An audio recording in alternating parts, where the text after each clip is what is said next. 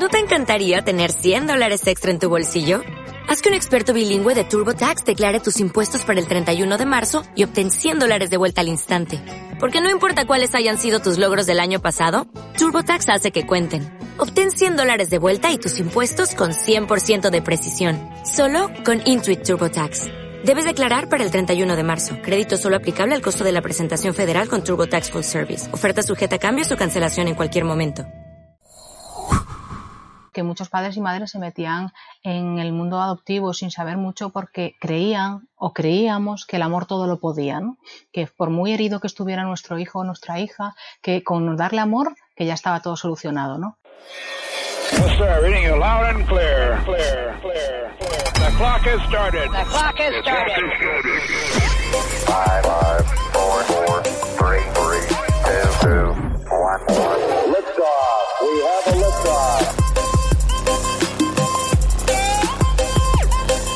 Bienvenidos, bienvenidas a Historias que Marcan, el podcast en el que voy a hablar con artistas, deportistas, emprendedores y mente brillantes que marcan la diferencia y rompen paradigmas.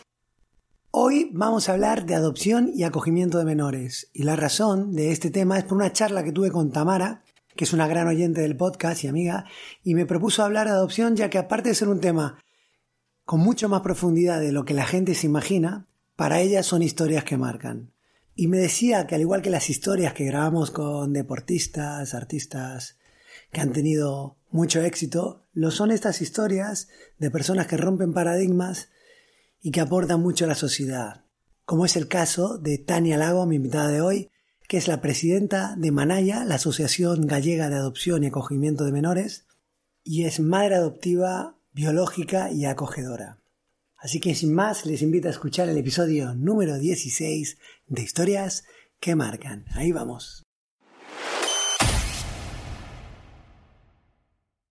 Tania, a mí me gustaría comenzar eh, pues hablando un poco de, lo que es tu perfil, de situación y, entre yo particularmente que no te conozco y la gente que no te conozca, que nos hables, porque tú eres la presidenta de Manaya, la Asociación Gallega de Adopción y Acogimiento, y también creo que tienes un perfil de familia poco usual. Entonces, si me podrías contar cómo se conforma tu familia. Sí, mi familia la formamos cinco personas, eh, mi, marido y yo como adultos, y después tenemos tres peques. Eh, la mayor de nuestras peques tiene 17 años ahora y entró en nuestra familia hace tres a través de un acogimiento vacacional. Pasa con nosotros los fines de semana y las vacaciones. Después tenemos al segundo, al mediano, que tiene 15 años y llegó a nuestras vidas con 5 y él es de origen etíope, nació en Etiopía y a través de una adopción internacional. Y el más pequeño de la familia tiene 7 años y llegó a nosotros a través de una cesárea mía, o sea, a través de yo soy su mamá biológica, ¿no? Su madre biológica. Bueno, creo que, que a raíz de ahí podemos hablar un poco de las distintas maneras de paternidad y maternidad y que nos la cuentes tú. Entonces, háblanos de, tu primer hijo, cómo, cómo, fue y cuáles fueron las motivaciones para, decidir adoptar. Eh, efectivamente, el primero en llegar fue el mediano, ¿no? el de 15 años. Eh, nosotros como pareja siempre tuvimos, como proyecto de familia, quizás siempre tuvimos claro que, queríamos eh, formar parte del, mundo adoptivo. ¿no? yo tenía claro que quería ser madre, pero mm, me daba igual el ir por una vía, ir por otra vía y siempre enfoqué un poco a la adopción quizás porque bueno, porque había niños o de aquella yo pensaba obviamente que había muchísimos niños, ¿no? Eh, muchos pequeños que necesitaban o tenían derecho a criarse en una familia y que por circunstancias de su historia de vida no podían hacerlo con la suya de origen. Y entonces a raíz de ahí era algo un proyecto que siempre tuvimos en mente y lo materializamos pues en el 2010 en el 2010 fue cuando nos convertimos eh, por primera vez en papá y mamá. ¿no? Yo creo que la adopción la escogimos pues, para materializar nuestro deseo de ser padres y como una vía más, simplemente lo planteamos así. Nosotros en principio no teníamos problema para ser padres de manera biológica, pero decidimos que esa queríamos que fuera nuestra primera opción. A ver, Tania, yo te voy a hacer una serie de preguntas y también quiero aprovechar porque creo que la adopción la conocemos todos, la sociedad la conoce, pero creo que la conocemos mal. Entonces creo que es una oportunidad para romper clichés y ideas distorsionadas.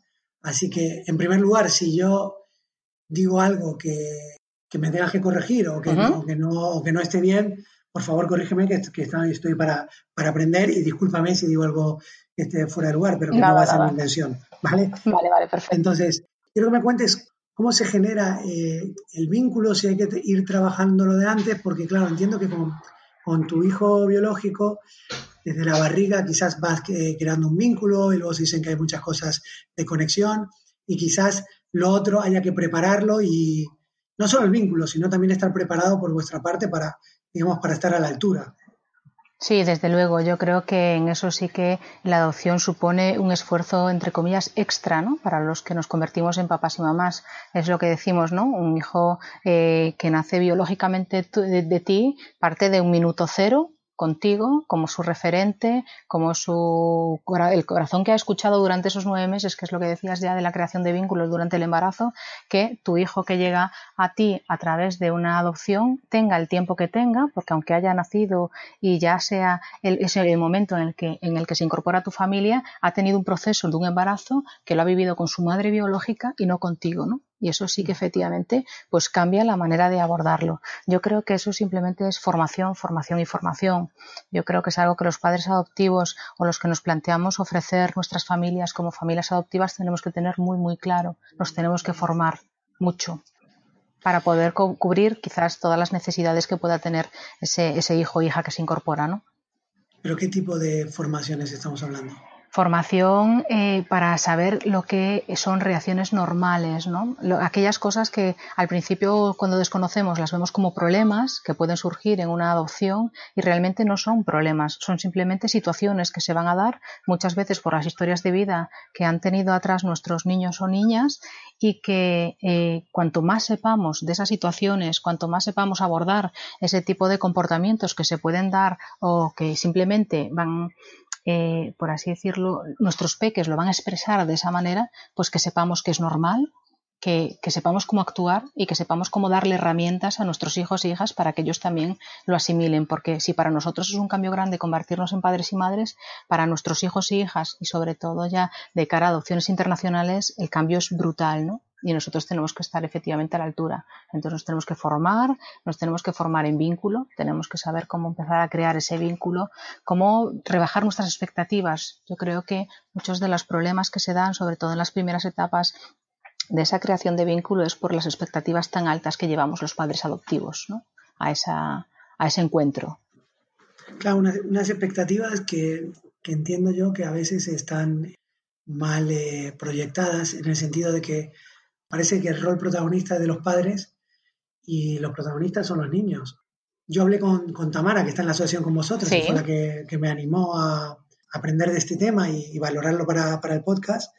Y es un tema muy profundo. Y ella me decía, sobre lo que comentaba antes, es que si los padres no tienen bien resuelto el duelo, de que no pueden ser padres o madres biológicos, es algo que le va a pesar el resto de la vida. Y si tú adoptas para cubrir esa carencia, me decía que no es la motivación adecuada y ahí pues cuando empiezan ya de, a surgir los problemas y, y puede llegar al fracaso en muchas ocasiones. Sí, sí, desde luego. Son las expectativas que hablábamos, ¿no? Efectivamente, yo creo que las expectativas, cuanto más rebajemos nuestras expectativas, mejor, mucho mejor va a ser nuestro proceso adoptivo, porque tenemos que pensar que cuando ponemos esas expectativas tan altas, lo que le estamos es cargando con un peso extra a ese niño o niña que ya ha sufrido muchísimos cambios en su vida. Eh, todos los cambios que conlleva llegar a una familia nueva, muchas veces el idioma, muchas veces el cambio de situación simplemente o el cambio de entorno, de, personas adultas de referencia, eso todo, nosotros yo creo que eso se suple un poquito quizás siendo un poco empático, ¿no? Si nos pusiéramos nosotros en el papel de ese niño o niña que llega a nuestra familia y, y lo viéramos con ojos de niños, todas esas situaciones que ellos viven, creo que ahí empezaríamos a comprender un poquito y a rebajar las expectativas que tenemos, ¿no? Hablamos de expectativas, que quizás es una, visión que en, las primeras etapas la gente la tiene mal gestionada, las expectativas. Luego vosotros habláis de, en, en Manaya habláis de tres mentiras de la adopción, ¿no? Sí, hablamos muchas veces de que el, yo creo que una de las mentiras más grandes es que el amor todo lo puede, ¿no?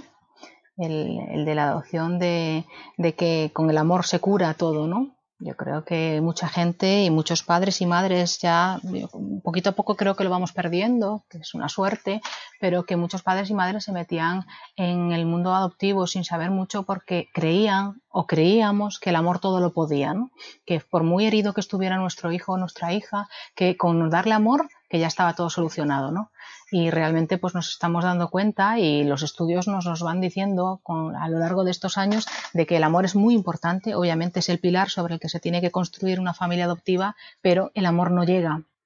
Muchas veces hace falta pues eh, lo que son profesionales, eh, profesionales que nos ayuden y que nos enseñen los caminos a seguir, porque nosotros tenemos que llegar a nuestro hijo, nuestra hija, y a veces el camino no es en línea recta, y entonces, pues a veces nosotros tenemos las herramientas, pero muchas veces no. Entonces, cuando no mm. tenemos herramientas, pues obviamente tenemos que recurrir a todos esos profesionales que existen por suerte, ¿no? Y en los que nos tenemos que apoyar para preguntarle con qué herramientas podemos nosotros llegar a nuestro hijo o hija para, para poder poquito a poco, ¿no? Cubrir sus necesidades. ¿Y hay alguna otra, otra mentira de la adopción que quieras comentar?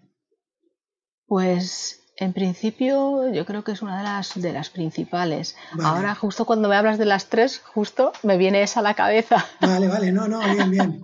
Yo creo que, que otra, otra cosa que he escuchado yo es de cuando hablan que, pues a lo mejor que prefieren, no sé si es de las mentiras que habláis, pero de ah. que la gente suele ir a, por, a por un niño más pequeño porque se cree que, que va a ser un bebé, porque por supuesto. que va a ser más fácil la adaptación y no tiene por qué, ¿no? Sí, por supuesto, el, el, el, creer, el querer criarlo desde el minuto cero, ¿no? Creyendo, sobre todo, ya no por el criarlo como necesidad, ¿no? Que necesitas pues sentirlo desde, desde cuanto más pequeño mejor, sino que van con la, con la sensación de que cuanto menos hayan vivido fuera de, de esa familia, ¿no? mejor va a ir esa adopción. Y la experiencia nos está demostrando que no, que da igual, que hay niños que han sido adoptados con 20 días, que presentan un montón de dificultades en cuanto al arraigo, en cuanto al apego, eh, y son, mientras que a lo mejor adopciones de adolescentes o, de niños más mayores, de 10 o 12 años, pues se ha consolidado con un vínculo fantástico y maravilloso con sus padres adoptivos, ¿no? Que, que una cosa es necesitar tú como padre y madre para sentirte padre o madre tener ese bebé y criarlo desde, desde casi el minuto cero ¿no? de su nacimiento. Y otra cosa es creer que quieres ser el minuto cero con tu hijo para evitarte problemas. ¿no? Eso está claro que no, no funciona. Vale. Bien, bien, explicado, te lo agradezco. Entonces, Tania, para, para, volver un poco a tu tema personal, entonces tenéis a, vuestro primer hijo y luego llega el, el, segundo, que es el biológico. Sí, correcto. ¿Cómo fue la llegada? ¿Estáis preocupados de todo lo que quieras contar, eh, Tania? Sí, pues la verdad es que em, cuando, cuando me quedo embarazada de mi segundo hijo, yo creo que pues eh, ya llevábamos años en la asociación, yo creo que estar en contacto con, otras familias adoptivas ayuda muchísimo, te abre muchísimos caminos y te facilita muchísimo las cosas. Entonces, obviamente, mi visión de la adopción, desde que yo empecé en este mundo, pues ya hace a lo mejor pues 13 o 14 años, hasta ahora ha cambiado muchísimo, ¿no? No soy la misma Tania de hace 15 años, ni opino para nada lo mismo que opinaba hace 15 años de este mundo. Cuando me quedo embarazada, eh, estábamos muy, muy, muy pendientes sobre todo del entorno, ¿no? Del entorno y de cómo le afectaría a nuestro hijo, a nuestro primogénito mm. que ya estaba, que ya estaba en casa. Entonces, pues intentarlo quizás que él eh, inmiscuirlo mucho en lo que es el embarazo, eh, que va, caray, que vas a ser hermano, hermano, mayor, qué suerte vas a tener, qué suerte va a tener tu hermano, que mira tú un hermano mayor para ayudarle, para comprenderle, un poquito lo que hacemos quizás con nuestros hijos primogénitos cuando nos quedamos en pues, con un segundo embarazo, ¿no? Pero bueno, sí es cierto que estábamos mucho más pendientes, sobre todo de cara al nacimiento, de a la familia la teníamos aleccionadísima de que ni se le ocurriera decir a quién se parecía. Por ejemplo, ¿no? o sea, que no se le ocurra a nadie decir que el niño tiene los ojos del abuelo. Porque, porque claro, eh, tenemos, nosotros tenemos un referente físico en nuestra familia, pero mi hijo mayor no. Entonces, ojo, con los parecidos físicos nadie se parece a nadie, entonces los teníamos súper aleccionado, ¿no? Y ahí sí que me pegó una lección de vida a mi hijo mayor, porque mi hijo mayor cuando fue a conocer a su hermano al hospital, entró en la habitación y lo primero que dijo al verlo fue, ¡Ah, ¡qué suerte tiene mi nariz! Entonces fue fantástico porque Qué bueno, la familia se volcó. Sí, sí, absoluto. La familia miró para mí como diciendo, ¿y tú estabas preocupada? O sea, yo comiéndoles la cabeza nueve meses para que al final mi hijo mayor encontró una similitud con su hermano al minuto cero y, ahí se acabó, ¿no? Sí, sí, por eso que a veces nosotros los adultos le damos muchísimas más vueltas, ¿no? De que a veces la, simpleza de los niños que nos, nos, deja como diciendo, jope, pues qué fácil era, ¿no? En ese aspecto, pero sí. que sí que estuve muy pendiente. Yo creo que es lo que decimos, ¿no? Al estar más metida ya en este tema de adopción y, de familias de adoptivas, pues yo estaba muy pendiente al momento del parto. Yo siempre digo lo mismo, porque llevábamos durante nueve meses vecinos, amigos, conocidos, diciéndote lo del tuyo tuyo, ¿no? Ahora vas a saber lo que es el tuyo tuyo. Y yo decía, hombre, yo mío mío ya tengo uno. Es decir, no, no, no tengo más. Pero no, no, no, no, tú ahora vas a saber lo que es la sangre, ¿no? Entonces yo estaba súper pendiente. Yo creo que en el momento del parto estaba más pendiente de lo que iba a sentir cuando quizás conociera a mi segundo hijo que de lo que me estaban haciendo o no haciendo. ¿no? Y, cuando realmente conocí a, mi segundo hijo, la sensación que tengo yo de conocer a mi primer hijo cuando, cuando nos conocimos allí en Etiopía y cuando lo abracé fue ese olor a piel y de mi segundo hijo es el mismo recuerdo que tengo. Cuando me lo pusieron encima mía es ese olor a piel. Entonces, olores diferentes, pero a la misma vez las mismas sensaciones. Entonces yo creo que, ahí fue cuando me di cuenta de que es que está exactamente igual, ¿no? Porque el sentir es, es lo que es y no hay más. increíble, Daniel, lo, que me comentas. Eh, bueno, me has dicho también que la Tania de hace 15 años ha cambiado y, ve el mundo de otra manera. ¿En qué sentido, Tania? Pues quizás yo llegué al, mundo de la adopción o llegamos pues con una eh, quizás una visión más idealista o más ya de bueno pues vamos a ser padres eh, de un niño pues no, no, es que vayamos a hacer una buena acción o qué buena acción vamos a hacer pero bueno que sí que era un poquito quizás aparte de que era tu deseo no de ser padres y de que querías que los trámites fueran rápido y que todo fuera rápido y que llegara el niño o la niña rápido era todo lo que más te preocupaba no quizás más que la preocupación de, bueno que todo eh, vaya bien, pensar en esos peques o pensar en el proceso que tenían detrás de esos peques para llegar a ser nuestros hijos o hijas, pensaba en que bueno que todo fuera bien, que no se torciera nada y que, el niño o la niña llegara pues cuanto antes mejor, ¿no? Eh, hoy por hoy, yo siempre cuando me preguntan a veces, ¿volverías a adoptar? Yo siempre digo que sí, pero no igual que hice mi primera adopción, por ejemplo yo creo que me cuestionaría más cosas, muchas más cosas. Yo creo que intentaría informarme muchísimo más de lo que me informé y, creo que iría un poquito más con pies de plomo y haría las cosas de manera diferente. Eh, es lo que tiene el conocer. Yo creo que el estar en Manaya eh, y el conocer a familias eh, con adopciones muy diversas, internacionales, nacionales, acogimientos, te abre mucho el campo. ¿no? También siempre digo, yo creo que Manaya eh, influyó muchísimo y me ayudó muchísimo en mi proceso adoptivo, si no yo creo que hoy no estaría, por ejemplo, aquí hablándote como, como presidente de la asociación, ¿no? ni de broma, si no tuviera el apoyo que tenemos detrás ¿no? de las familias. Dices que lo hubieses hecho formándote más y con pie de plomo, porque se toman decisiones muy rápidas, que son decisiones muy importantes quizás. sí, sí, y porque a veces eh, tenemos que, sopesar las decisiones que tomamos y, dejar de centrarnos en nosotros, ¿no? que era lo que hablamos un poquito al principio. Mm. Yo creo que la adopción es una medida de protección a la infancia y como tal la tenemos que respetar y que las cosas se tienen que hacer bien desde el minuto cero, porque lo importante es el bienestar de los niños y las niñas, y que si los papás y las mamás nos tenemos que quedar sin ser papás y mamás adoptivos, pues nos tenemos que quedar, pero que ante todo y sobre todo hay que velar por ese bienestar de esos niños y niñas, hay que velar porque esos procesos sean transparentes desde el minuto cero, porque esos niños y niñas crecen, esos niños y niñas buscan Internet y, en Manaya y en muchos sitios siempre decimos, no, no hagas nada que después no, no te creas con la fuerza de contarle a tu hijo o hija. Entonces, el día que tus hijos como adultos ya se pongan delante tuya y te hagan las preguntas eh, pertinentes o las preguntas que ellos consideren sobre su proceso adoptivo, yo creo que es obligación nuestra el, el, decirle las cosas se hicieron bien o las cosas si no se hicieron bien yo intenté o yo hice para que se hicieran bien, ¿no?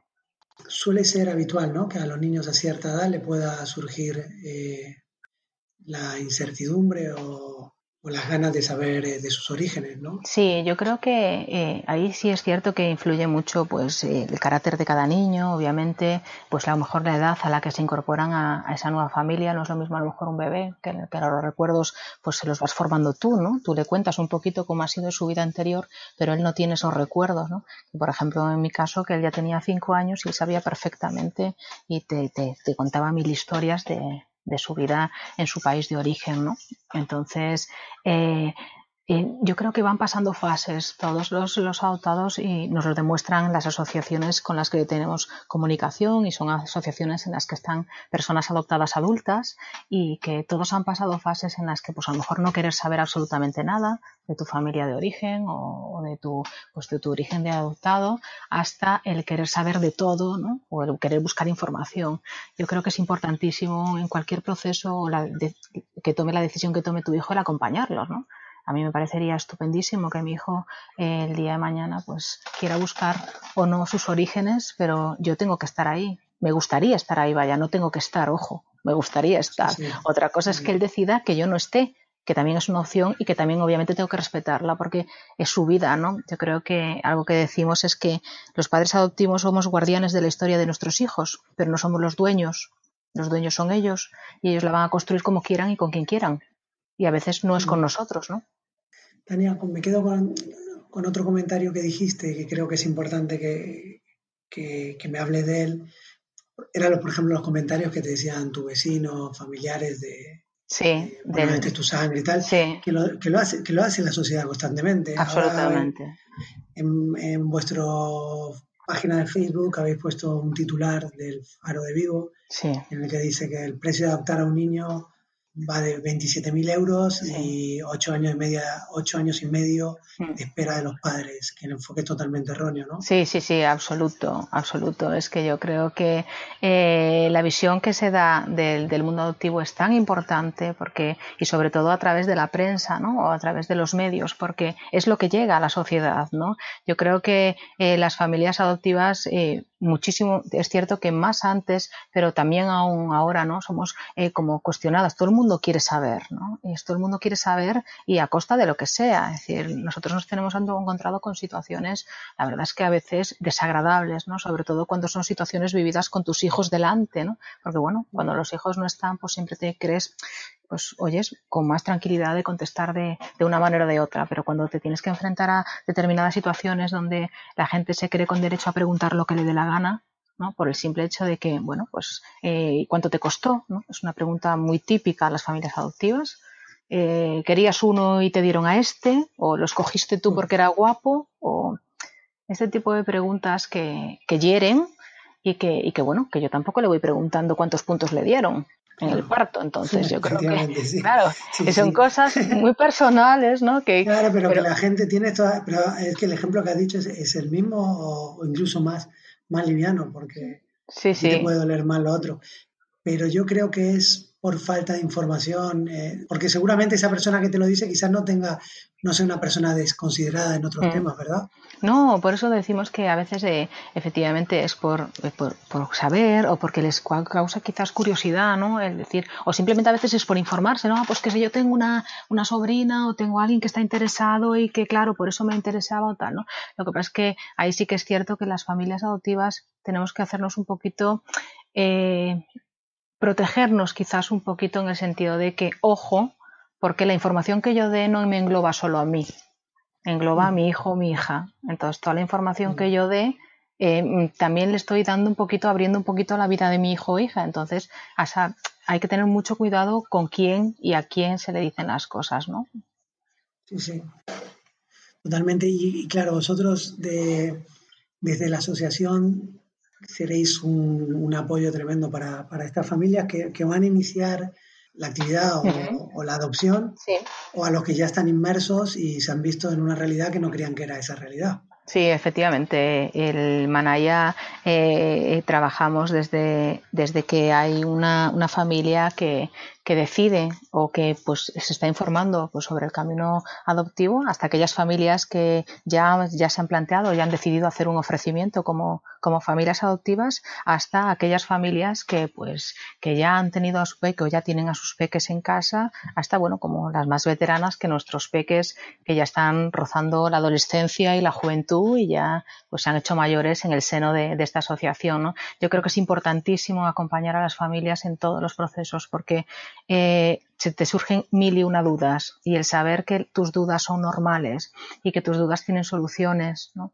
y que por lo que tú has pasado a lo mejor te parece un mundo pero que compartido te pues a lo mejor encuentras otra familia que te dice pues a mí me pasó lo mismo pues yo actué de esta manera es la verdad es que a mí me produce una tranquilidad enorme tener detrás a un colchón em, emocional y, de familias ahí que te, que, te, que te infunden valor, que te van dando un poquito quizás de sus vivencias y esas lo que hacen es enriquecerte y a la vez aportarte muchísimas herramientas para, para trabajar con tus hijos, ¿no?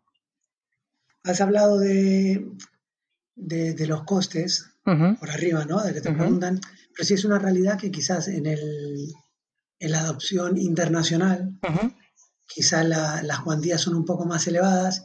Y yo lo que te quiero preguntar aquí es, ¿esas cuantías van destinadas por lo menos a, a los orfanatos o las entidades que se ocupan de los niños o se pierden en intermediarios? ¿Cómo, cómo es eso? Es, eh, eh, eso es bastante difícil de, enfocar de manera global porque cada país tiene, igual que tiene sus estándares, de, en, la mayoría de los países hoy por hoy lo que se hace es eh, se adopta a través de unas entidades colaboradoras de adopción internacional, lo que antes se llamaban ECAIS, entonces, estas agencias que trabajan con los países donde, donde viven los, las pues, futuras familias adoptivas, trabajan con esas familias adoptivas, entonces ellos son los que hacen esos contratos donde van incluidos, pues eh, el contrato va, eh, incluye desde eh, traducción del expediente en el idioma de origen de donde va a ser el menor hasta coste de abogados, costes de interventores, coste del viaje, etcétera, etcétera.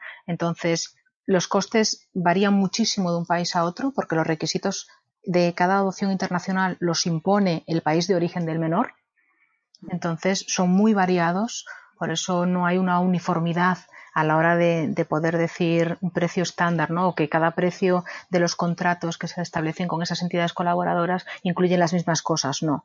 Hay una parte que repercute en los quizás en los niños o en los orfanatos, por así decirlo, sí, se supone que una, de la, una, parte del dinero que tú aportas en ese contrato va destinada a mejorar el bienestar de, esas pues de esas infraestructuras que tienen esas entidades colaboradoras como pueden ser casas de acogida del país de origen para que los menores pues no estén en los orfanatos donde pueden estar bueno pues con unas condiciones quizás un poquito inferiores a las que pueden estar en, en unas casas pues con menos niños o más cuidadores ¿no? entonces una parte va destinada a, proveer a esos niños de, de unas mejoras ¿no? pero eh, ¿qué coste real a día de hoy va destinado a esos niños? Sinceramente a veces es incierto ¿no? es decir hay pocas veces hay veces en las que cuesta eh, ver, ¿no? o quizás mm, establecer bien o delimitar qué dinero va destinado a qué cosa. Efectivamente hay unos gastos fijos que sí son muy fácilmente valorables, ¿no? pero hay otros que a veces es, difícil ¿no? Eh, establecer. Más que nada porque obviamente también hay que contar con que muchas veces el país de origen de nuestros hijos e hijas, el por así decirlo, los salarios base no son como aquí, ¿no? O pues lo que aquí son mil euros no suponen lo mismo en, los países de origen de nuestros, de nuestros niños, ¿no? Entonces, pues sí, a veces cuesta dirimir para hacia dónde, hacia dónde va o en qué se invierte ese, ese dinero, ¿no? Pero eso está firmado en un contrato donde cada parte va para destinada a un fin, ¿no? Sobre todo papeles, burocracia y abogados volviendo un poco a, Tania y a, tu familia, entonces luego me comentas que está vuestra, vuestra hija mayor, que viene a vosotros bajo el, el acogimiento, ¿no? Que es quizás, digamos, la gran desconocida del sistema de protección de menores, ¿no? Sí, yo creo que el acogimiento es algo que que debería y esperemos que en los siguientes años que se impulse muchísimo porque yo creo que es la solución para muchos niños y niñas que, pasan toda su infancia y su adolescencia eh, bajo la protección de, menores y, que es una vía más que es una vía diferente es una vía que efectivamente pues eh, no los convierte en hijos de facto, hijos legales, por así decirlo, ¿no? No son hijos que lleven tus apellidos, pero eso, como digo yo, para crear lazos emocionales no hace falta que lleven tus apellidos. Tus lazos emocionales, a veces hay mucho el dicho este de que hay amigos que son mejores que familia, ¿no? Que se escucha a veces, pues esto es igual, ¿no? Yo creo que el lazo emocional se establece y, y lo que venga detrás o lo que sea legal o no, pues no, no tiene mayor, mayor importancia, ¿no? Ella llegó a, nuestras vidas cuando ella tenía 14 años, hace tres, eh, una adolescente. Aquí también tengo que decir que yo creo que si no hubiera estado en Manaya, los años que llevo en Manaya, jamás me hubiera metido en un acogimiento eh, de, este tipo, ¿no? Porque yo creo que nunca me lo hubiera planteado, simplemente por ese motivo. Eh, nunca a lo mejor me hubiera planteado el hacerme madre acogedora de, pues, de un adolescente de 14 años, ¿no? Y pues en ese momento nos parecía, nos enteramos de este caso, nos parecía pues algo, pues, ¿por qué no, no? Tenemos una familia, ¿por qué no compartir eh, nuestra familia? ¿Por qué no compartir nuestro tiempo libre con, con alguien que, que, bueno, que a lo mejor hasta le caemos bien y todo, ¿no? Porque eso también es otra. O sea, no es cuestión de que nos hayamos metido en una aventura. Yo siempre le digo a ella que la valiente es ella porque anda a sus narices de querer pasar su tiempo con nosotros, ¿no? Porque, porque es así. Y, yo creo que es una experiencia súper enriquecedora para todos, para nosotros como adultos, para, para los, niños que ya estaban en, nuestra casa. Eh, es una también un poquito de romperle esa burbuja en la que a veces criamos, ¿no? Educamos a nuestros hijos creyendo que es un mundo todo maravilloso y fantástico, donde todo viene dado y pues hay otra realidad ahí fuera que a veces ellos también deberían conocerla y ser conocedores y, tienen unos intercambios de muchas veces una sobre tenemos unas sobremesas muy animadas no de, cambio de opiniones y que cada uno pues dice lo que opina o lo que vivió por sus vivencias previas y entonces es fantástico no porque afloran muchas cosas y, la verdad es que es súper para nosotros como familia es súper enriquecedor no eh, que, que ella decidiera compartir un, trozo de su vida con nosotros, ¿no? Estamos encantados. Imagino, y bueno, imagino también que para ella tiene que ser importante, ¿no? Para, para un niño de esas edades sentir el apoyo, el cariño de una familia, ¿o ¿es así? Sí, yo creo que es imprescindible el, el hacerse obviamente los niños son importantísimos, niños a edades tempranas, niños de 4 o 5 años, obviamente, todos los niños, todos los menores necesitan de una familia, ¿no? Pero cuando llegas a la adolescencia y te encuentras con que eres muy mayor para todo, eres muy mayor para, para que te adopten, eres muy mayor para que una familia se interese por ti, eres muy mayor para, para todo lo que, lo que conlleva lazos emocionales, ¿no? Y a fin de cuentas, solamente con el poder enseñar las notas a final de curso y que alguien te diga, ¡buah! ¿Cuánto te esforzaste? ¡Qué bien! O no te preocupes, pues no te ha ido bien, pero el año que viene seguro que te va a ir bien, ¿no? Es que es increíble. O sea, las llamadas que, que, empezamos a recibir cuando empezamos nuestros contactos y eran llamadas de me salió un examen con un 8, ¡buah, con un 8! O con un 4, bueno, no te preocupes, ¿no? El, el, que buscaran ese feedback, ¿no? El que ellos buscaran en ti que les dijeras algo para animarles, ¿no? Eso es increíble solamente de imaginar cuántos niños y niñas y chicos y chicas no tienen ese feedback de ninguna familia, ¿no? Porque se van a convertir en jóvenes que van a salir de esta sociedad solos y no hay peor cosa en este mundo que encontrarse solo, ¿no? Sí. En un artículo que te leí hay una frase que te llega al alma, que es la, la que dice cuando lo conocéis y, te, y os dice muchas gracias por querer conocerme, ¿no? Es una frase que, bueno, que te llega al alma. Yo creo que, que fue un, un, momento de, de, inflexión, ¿no? Y yo creo que en ese momento decidí que valía la pena, ¿no? que, que podía ser un camino duro, que nadie iba a decir que no, que íbamos a mover a, tener momentos difíciles, porque bueno, es una persona como todas, ¿no? Con 14 años ya tienes un carácter un poco formado y hay que conocerse y a veces te caes bien y a veces no.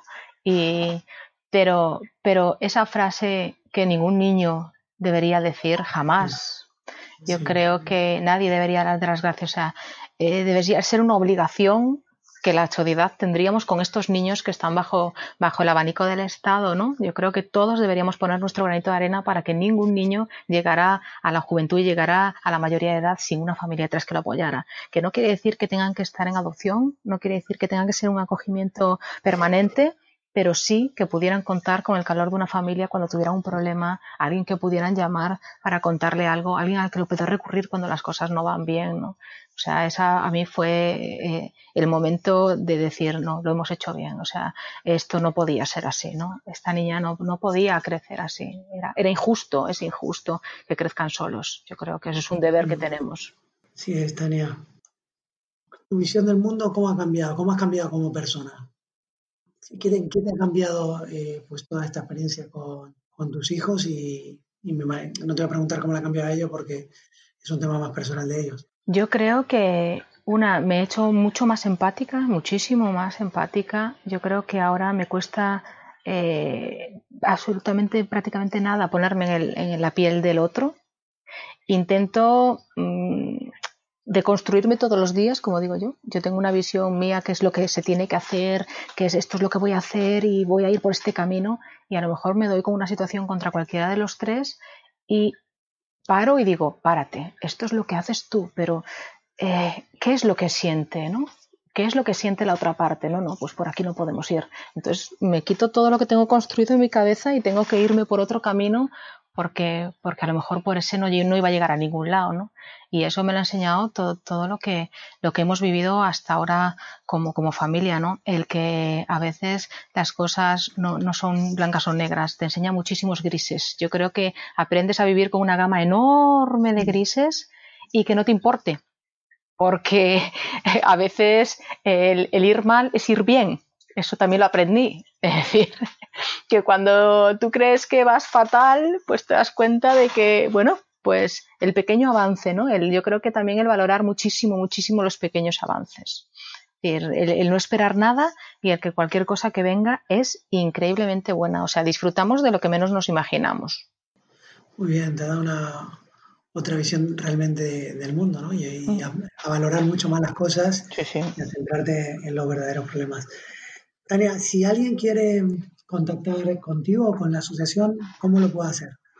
Pues tenemos una página, una página web y aún así buscando en internet, en, poniendo Asociación Manaya, ya les aparece tanto nuestra página como nuestro contacto. Allí aparece un número de teléfono.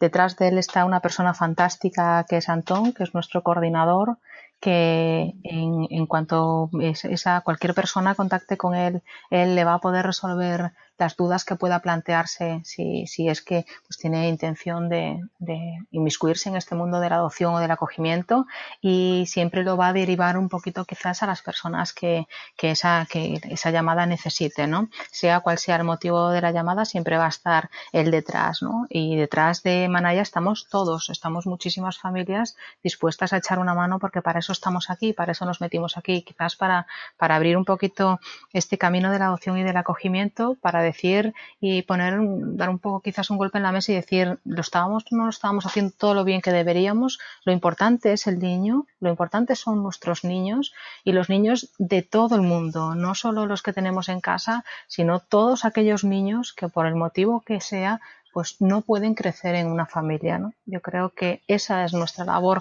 como asociación, nuestra labor como familias, pues eh, darle o intentarle dar a esos niños eh, la, opción de, de, crecer con una familia, con el apoyo detrás y que se hagan adultos, pues obviamente independientes y sanos, tanto física como emocionalmente, que es lo más importante, ¿no? Con lo cual yo siempre, siempre digo, ¿no? Animo a todo el mundo que, que esté interesado en el mundo del acogimiento y la adopción a ponerse en contacto con nosotros, sea para resolver dudas, sea para preguntar. Nosotros no cuestionamos obviamente a nadie, no juzgamos absolutamente a nadie porque somos familias y nada más, ¿no? Que estamos aquí para ayudar a otras familias, simplemente formarnos, aprender día, día a día, tanto de muchísimos profesionales que nos brindan la oportunidad y nos enseñan muchísimas herramientas para trabajar con nuestros hijos, como tener la suerte de compartir momentos con otras familias que, que nos abren otro campo o, o, pues nos engrandecen ¿no? de sus experiencias. Pues aquí queda el mensaje. Eh, lo comparto y te, y te agradezco mucho que, que, lo hayas compartido aquí en el podcast. Desde luego, ojalá llegue a mucha gente, lo escuchen y, Ojalá. y haya mucha gente como tú que aporta mucho a la sociedad. Muchísimas gracias, Fue un placer, la verdad, que contaréis con Manaya y conmigo en su representación para, para abrir un poquito quizás más el mundo de la adopción y dar una visión un poquito más de lo que debería ser, que efectivamente es una medida de protección de la infancia y medida de protección de nuestros, de nuestros peques, ¿no? Muchísimas gracias y por supuesto vamos a estar en contacto.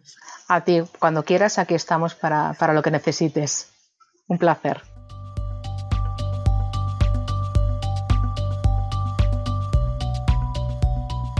Y hasta aquí la charla con Tania. Espero que te haya gustado y si quieres ayudarnos a que su mensaje llegue a más gente, no dudes en compartirla y puntuarnos con 5 estrellas en Apple Podcast. Suscribirte en Spotify, Evox, Google Podcast o Apple Podcast. Y para dejarnos cualquier comentario del episodio que estamos deseando escuchar, hazlo en Twitter arroba afrenchelli, dos L's y latina, y en Instagram arroba afrenchi. Nosotros nos vemos en el próximo episodio de Historias que Marcan. Hasta la próxima.